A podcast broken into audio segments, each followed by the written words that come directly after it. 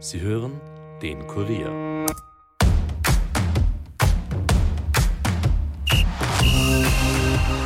Die Fußball-WM der Frauen in Australien und Neuseeland ist mittlerweile bei den Viertelfinalpartien angelangt. Spanien trifft auf die Niederlande, Japan auf Schweden, Gastgeber Australien auf Frankreich und England auf Kolumbien. Soweit, so gut.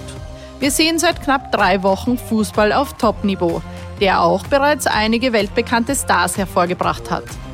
Aber wie fängt es überhaupt an?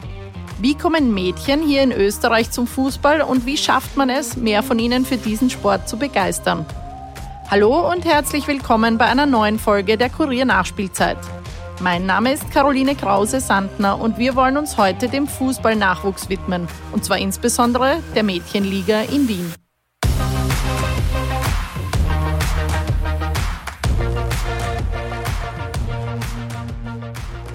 Die WM ist in vollem Gange, aber leider ohne Österreich. Das Nationalteam hat sich ja leider nicht qualifiziert. Die ÖFB 11 spielt im Herbst aber in der Nations League gegen Portugal, Frankreich und Norwegen und hat die Chance, sich für die nächste Europameisterschaft zu qualifizieren. Das Frauennationalteam hat in der Vergangenheit schon erfolgreich für Aufmerksamkeit gesorgt, wie zum Beispiel mit dem Einzug ins Halbfinale bei der EM 2017 oder bei der Euro im Vorjahr mit dem 1 zu 1 gegen die späteren Europameisterinnen aus England. Aber wenn es dann oft nicht ganz zur Weltspitze reicht, wird von den Verantwortlichen oft bemängelt, dass im österreichischen Frauenfußball einfach noch die nötige Breite fehlt. Will heißen, zu wenige Mädchen und Frauen spielen Fußball im Verein. Aus vielen Köpfen ist auch einfach nicht das Vorurteil herauszubekommen, dass Fußball ein Bubensport ist. An vielen Orten wollen engagierte Fußballerinnen jetzt gegen diese Begebenheit ankämpfen, in Wien eben mit der ersten Mädchenliga Österreichs. Sie ist im März 2023 ins Leben gerufen worden und startet jetzt im September in den Regelbetrieb. In den Altersklassen U10, U12 und U14 sollen Mädchen die Möglichkeit haben, den Fußball für sich zu entdecken. Ich habe Anna Ressmann vom FC Maria Hilf, die treibende Kraft hinter der Entwicklung der Wiener Mädchenliga und Mitglied des Frauenausschusses beim Wiener Fußballverband, gefragt, wie die Liga entstanden ist und was dahinter steckt. Im März hat es dann mit der ersten Meisterschaft begonnen und ähm, es hat sich irgendwie so ergeben, dass einige Vereine Training für Mädchen angeboten haben, also reines Mädchentraining. Und es dann aber schwierig war für die Mädchen, ein, irgendwo mitzuspielen, weil ähm, bislang gab es eben immer nur die Möglichkeiten, dass sie in, dieser, in diesen gemischten Ligen mitspielen. Da haben schon einige etabliertere Mädchenfußballvereine mitgespielt. Allerdings ist das halt für Anfängerinnen nicht so ideal. Einerseits aus sportlichen Gründen, weil eben die Mädchen später zum Fußballspielen anfangen, ist es einfach schwierig vom Sportlichen mitzuhalten. Und es war dann auch so, dass manche Mädchenteams angefangen haben, eben dort mitzuspielen, dass dann auch teilweise sexistische Kommentare gefallen sind oder eben, wenn es dann doch hohe Niederlagen gegeben hat, einfach auch, dass die sie ausgelacht worden sind. Und das ist halt dann alles natürlich nicht sehr einfach, dann ähm, da Spielerinnen zu motivieren, mitzuspielen.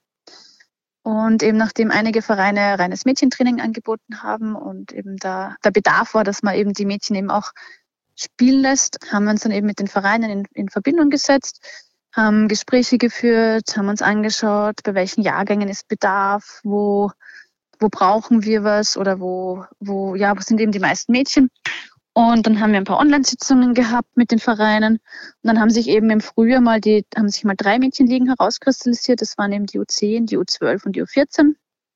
Und das war eben speziell auch für, für Anfängerinnen eben, dass da neue Spielerinnen spielen können, beziehungsweise, ja, ähm, beziehungsweise auch ähm, Vereine, die zwar schon länger dabei sind, aber die eben auch neue Spielerinnen haben, dass die da eben einen sanfteren und sicheren Einstieg eben haben und halt die Freude am Fußballspielen nicht verlieren.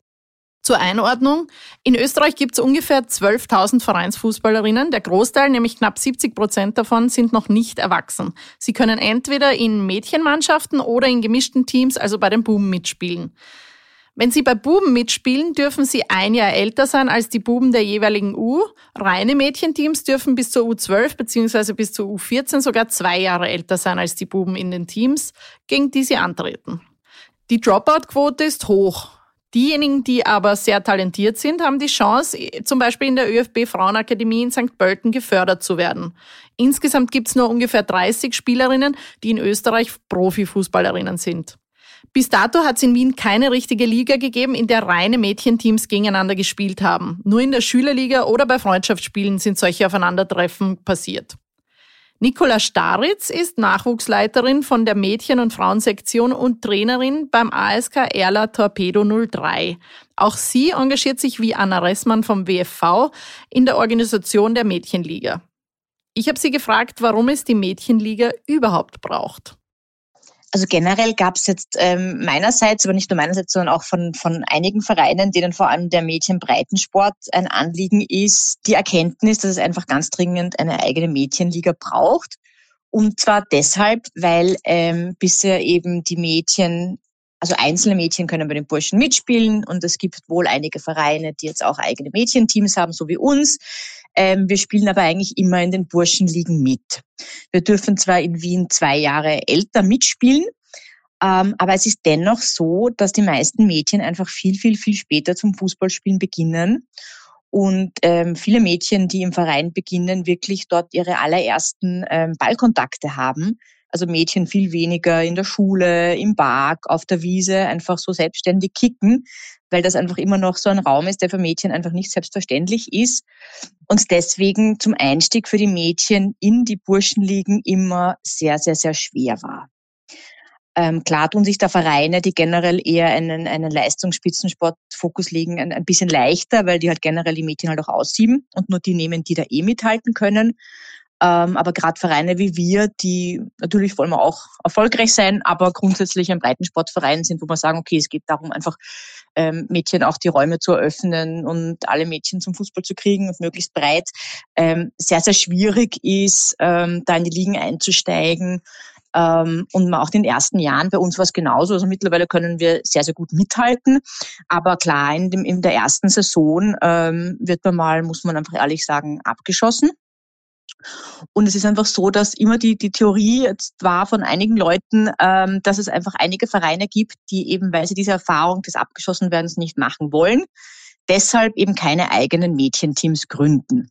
Weil sie auch Angst haben, dass die Mädels dann frustriert sind und wieder aufhören und so weiter und so fort. Und es deswegen einfach gerade zum Einstieg ähm, eine eigene Mädchenliga braucht, wo einfach Mädchen mal heranwachsen können, einfach ihre ersten Liga-Erfahrungen sammeln können unter ähm, ähnlichem Niveau und mit vielen anderen Mädels, die eben auch vielleicht ein bisschen später mit dem Fußball begonnen haben. Sowohl Ressmann als auch Staritz haben zwischen den Zeilen auch eines durchklingen lassen. Mädchen fangen später mit dem Fußballspielen an. Aber warum ist das eigentlich so? Die Frage beantwortet Anna Ressmann so. Ja, ich glaube, das sind unterschiedliche Gründe. Es ist halt einerseits, dass eben viele Mädchen noch gar nicht wissen, also dass es, dass es gar nicht so bekannt ist, was für ein Angebot an, an Fußball es gibt, für Mädchen auch speziell. Und dass eben, dass der Fußball eben doch noch so Männer und ähm, halt eben auch dann im Nachwuchs Burschen dominiert ist, dass sich viele Mädchen noch gar nicht angesprochen fühlen, ins Training zu kommen, wenn Vereine ähm, Aufrufe machen für ein Probetraining. Ähm, beziehungsweise dass halt doch noch auch in der Gesellschaft, dass das noch so teilweise leider verankert ist, dass äh, Fußball eben unter Anführungszeichen ein Burschensport ist und ich weiß nicht, ähm, Mädchen halt eben nicht dafür geeignet sind, weil es eben ein, ja, ein körperbetonter Sport ist oder ja, also sonstiges diverse Vorurteile vielleicht. Ja. Also nicht nur das Angebot hat in der Vergangenheit oft gefehlt, ein Grund liegt offenbar auch in den Köpfen der Erwachsenen und in dem Vorurteil, dass Fußball nichts für Mädchen ist. Ich habe auch bei der früheren Teamspielerin Deutschland und England Legionärin Viktoria Schnaderbeck nachgefragt, wie das bei ihr am Anfang so war. Bei mir war es eben so, dass ich damals einfach schon die Qualität hatte, bei den Burschen mitzuspielen und das auch für mich Freunde waren. Deswegen ähm, kann ich mir vorstellen, wenn ich so zurückdenke, dass ich wahrscheinlich beides angenommen hätte, sowohl bei den Burschen als auch bei den Mädchen zu spielen. Einmal vielleicht eher so mit dem, äh, ja, Gedanken, mit, sich mit dem Besten zu messen und wahrscheinlich beim anderen eher mit Freundinnen ähm, zu spielen. Deswegen kann ich mir vorstellen, weil das war mal bei der Mädchen-Schülerliga, aber da hat es mal so einen Bewerb gegeben für ein Mädchenturnier. Da habe ich damals auch nur mit der Schule teilgenommen und das fand ich ja total nett. Aber ja, es ist schwierig, wie es gewesen wäre. Ich kann schon sagen, dass mir die, das Spielen mit den Burschen sehr Spaß gemacht hat aber ich war natürlich auch vom Charakter her da sehr selbstbewusst und hatte natürlich auch ein gewisses Talent. Deswegen glaube ich schon, dass für diejenigen, die sich da nicht so wohlfühlen, für die Mädchen, die nicht so viel Selbstvertrauen haben, die vielleicht jetzt auch qualitativ nicht die allerbesten sind, ähm, dass die sowas definitiv machen würden, wenn sie da eigene Liga hätten und eine eigene Mannschaft, wo sie einfach unter sich sein könnten. Die langjährige ÖFB-Teamkapitänin, die im Vorjahr ihre Karriere beendet hat, spricht dabei was an, das beim Frauenfußball sehr gut erkennbar ist. Die talentiertesten Kickerinnen, die den Weg in den Vereinsfußball geschafft haben, schaffen es oft auch an die Spitze. Akademien oder Ausbildungsstätten im Ausland, wie im Fall von Viktoria Schnaderbeck, bieten ihnen die Möglichkeit, den Weg ganz nach oben einzuschlagen. Oft sind sie schon sehr jung im Nationalteam und bleiben es auch lange, denn die viel zitierte Breite fehlt. Und das fängt bereits bei den Jüngsten an. Schnaderbeck sagt dazu Folgendes. Es ist sicher ein Fakt, dass du einfach mehr Mädchen zum Fußball bringen musst. Das ist Fakt, weil das würde natürlich bedeuten, dass es viele dann gäbe, die vielleicht es nicht auf Profi-Niveau schaffen würden, aber es wird wahrscheinlich auch, äh, würde ein paar geben, die das Talent hätten, aber sie einfach nicht mit Burschen abgeben möchten oder da nicht nur bereit wären oder einfach das nicht äh, möchten, schlichtweg. Das heißt, man könnte sozusagen die Breite fördern, aber vielleicht auch noch in der Spitze die eine oder andere dazukriegen. Also das würde definitiv helfen und ähm, nur über die Breite kriegst du dann auch die absolute Spitze. Ist meine Meinung. Nikola Staritz von Torpedo 03 hat mir erklärt, wie sie das mit der fehlenden Breite sieht. Es sei einfach immer noch viel selbstverständlicher für Buben Fußball zu spielen, sagt sie es taugt allen und ich habe immer gesagt, also bei den, bei den Burschen ist es total selbstverständlich, da gibt es einfach so viele Vereine und so eine wahnsinnige Breite, ja. Und jetzt mal irgendwie salopp gesagt, der untalentierteste Bursche wird trotzdem in irgendeinem Verein finden, wo er einen Platz hat und wo er Liga spielen kann, ja. Und bei den Mädchen war es halt bisher immer so, vor allem wenn sie in Burschenteams spielen, da gab es schon immer Einzelne und die Einzelnen waren immer wahnsinnig gut, ja weil natürlich, wenn ich mich bei den Burschen durchsetze, dann muss ich sowohl mental als auch ähm, fußballerisch wahnsinnig stark sein. Ja, also das ist top, ja. Aber das ist natürlich nicht die Breite und, und, und das ist einfach total unfair. Warum sollen jetzt nur die Mädels, die, die körperlich und fußballerisch Riesentalente sind, Fußball spielen dürfen? Es sollen alle Fußball spielen dürfen. Erstens und zweitens, manches entwickelt sich einfach. Ja, es ist halt immer so im Sport, dass man sagt, okay, ähm, wenn der U10 nicht so weit ist, die, die, die oder der kann nichts, ja, und manche brauchen einfach mehr Zeit, manche beginnen später, manche entwickeln sich. Also es müssen einfach alle ihren, ihren Raum haben und natürlich im Breitensport zählt halt möglichst viele. Und ähm, egal auf welchem Niveau ich Sport betreibe und gerade bei Mädchen und Frauen, es trägt dazu bei, ähm, dass keine Angst ist, körperliche Selbstbewusstsein, generell Selbstbewusstsein, mit Freundinnen gemeinsam was tun. Das ist einfach so eine ganz allgemeine menschliche, coole Sache, die den Mädels wahnsinnig viel mitgibt.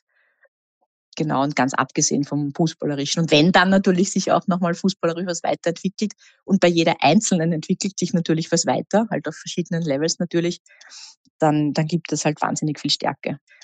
Ich glaube, dass die, die Rollenbilder, was jetzt Mädchen und Burschen betrifft, sich nur teilweise verändert haben in den letzten Jahren. Wenn man jetzt irgendwie so ein Parks und Käfige schaut oder auch wenn ich mit meinen Mädchen rede, was sie Erfahrungen im Schulsport haben, dass es noch immer sehr, sehr klar ist, dass die Burschen halt Fußball spielen und selbst die Mädchen, die Interesse hätten, da eher dann nie den Ball sehen, nicht mitspielen dürfen und einfach immer noch nicht selbstverständlich ist, dass die Mädchen genau sich einen Ball schnappen, die Räume nehmen und da einfach ihre ersten Fußballerfahrungen sammeln.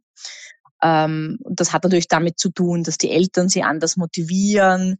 Das sehe ich selber auch am Spielplatz generell, was sportliche Betätigung betrifft, ist einfach so, ein kleiner Bub klettert worauf, die Eltern sagen, ma super, probier's. Ein Mädchen klettert worauf und alle sagen, pass auf, dass dich nicht verletzt. Also so ganz, ganz mehr oder weniger subtile oder eh nicht so subtile ähm, Zuschreibungen, die einfach in Summe und dann mit blöden Kommentaren und dann sieht man vielleicht auch nur Burschen und dann hört man das und jenes ähm, dazu führen, dass es einfach noch immer eine, eine, einen viel größeren Schritt bedarf, dass Mädchen jetzt einfach im Alltag ähm, ähm, zum Fußball greifen und dann natürlich auch noch einmal eine größere Überwindung braucht, bis Mädchen sich dann wirklich einen Verein suchen ähm, was auch oft dann wirklich eine lange, lange, lange Überzeugungsarbeit zu Hause ist bei den Eltern, ähm, dass sie wirklich mal das Gefühl hat, die müssen jetzt mal ein halbes Jahr lang ständig sagen, ich will, ich will, ich will, bis ihr Wunsch, in einen Fußballverein zu gehen, wirklich ernst genommen wird. Ja, und wie soll es jetzt in der Wiener Mädchenliga weitergehen, Anna Reissmann? Im Endeffekt soll es dann auch immer so sein, dass es, dass die Mädchenligen sollen wachsen, sie sollen dann auch nach der nach der Leistung dann ähm, dementsprechend auch eingeteilt werden. Also das ist wirklich für Mädchen in, in, in, jedem, in jedem Alter und auch ähm, in jeglicher Spielstärke, dass es da halt auch einfach die Möglichkeit gibt, gegen Mädchen zu spielen.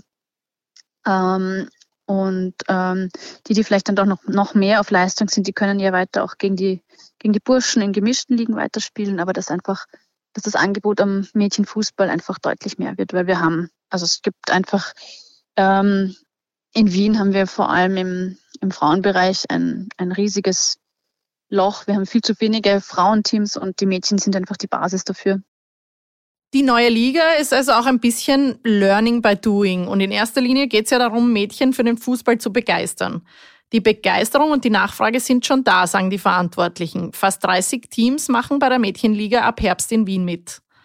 Aber die vielen Freiwilligen, die sich um die Organisation der Liga und der Mädchenteams kümmern, haben noch mit vielen Problemen zu kämpfen. Um die nötige Breite im Mädchenfußball herzustellen und die Selbstverständlichkeit sei noch einiges notwendig, sagt Anna Ressmann. Ich glaube, da sind noch einige Faktoren nötig. Also das eine ist, also in Wien zum Beispiel, also, ich, also in Wien vom Breitensport, wir haben in Wien ein Platzproblem. Es gibt für die Dichte an, an der Bevölkerung gibt es halt nicht so viele Fußballplätze im Vergleich. Und wenn man auch mit Vereinen spricht und sagt, naja, fangt doch an mit Mädchenfußball, mit Frauenfußball, kriegt man ganz oft das Antwort, ja, aber wir haben ja keinen Platz. Wir haben ja nur einen Platz oder sogar zwei oder drei Plätze, aber wir haben ja da keinen Platz. Allerdings haben diese Vereine sehr wohl Platz für zehn, zwölf Burschen-Nachwuchsteams und zwei, drei Herrenkampfmannschaften, aber nie Platz für ein zusätzliches Mädchen- oder Frauenteam. Das heißt, es ist einfach ein strukturelles Problem, dass der Frauenfußball da nicht den Stellenwert hat wie der Herrenfußball, sondern dass da einfach eben lieber das gesagt wird, ja, wir haben eben, meine Anzahl zum Beispiel eben 15 Teams, Burschen und Herren. Damit ist der Platz voll, dann wird der Platz vielleicht noch untervermietet, aber Mädchen- und Frauenteams gehen sich dann halt nicht mehr aus. Das ist das eine Problem. Da könnte man natürlich auch von Seiten des Verbandes oder auch vom ÖFB einfach viel mit Förderungen arbeiten, eben dass man die Vereine fördert, die eben bereits Mädchen- und Frauenfußball anbieten. Und die Verantwortlichen, die sich ehrenamtlich für die Realisierung und die Abwicklung der Mädchenliga engagieren, hoffen, dass die Unterstützung auch von Verbandsseite wächst. Das sind alles ehrenamtliche Tätigkeiten, ähm, eben, auch, eben auch so wie die Tätigkeit bei den Vereinen. Und ähm, ja, es, äh, wir haben dann eben mit dem Wiener Fußballverband immer wieder eben Rücksprache gehalten, dass wir das vorhaben. Und ähm, es ist von der Unterstützung her, also wir kriegen dann natürlich bei der Umsetzung Unterstützung vom Jugendausschuss, äh, der die Bewerbe und so weiter auch ähm, mit, äh, mit ins System bringt und die, da die Daten einpflegt, die Teams anlegt. Ähm, dann könnte man, glaube ich, vom, also ich glaube, man könnte noch mehr ähm, Unterstützung hinsichtlich äh, Werbung und so weiter bekommen, äh, beziehungsweise halt auch Unterstützung bei der Kommunikation mit den Schulen. Da haben wir leider noch nicht so viel Unterstützung, wie wir uns das ganz vorstellen.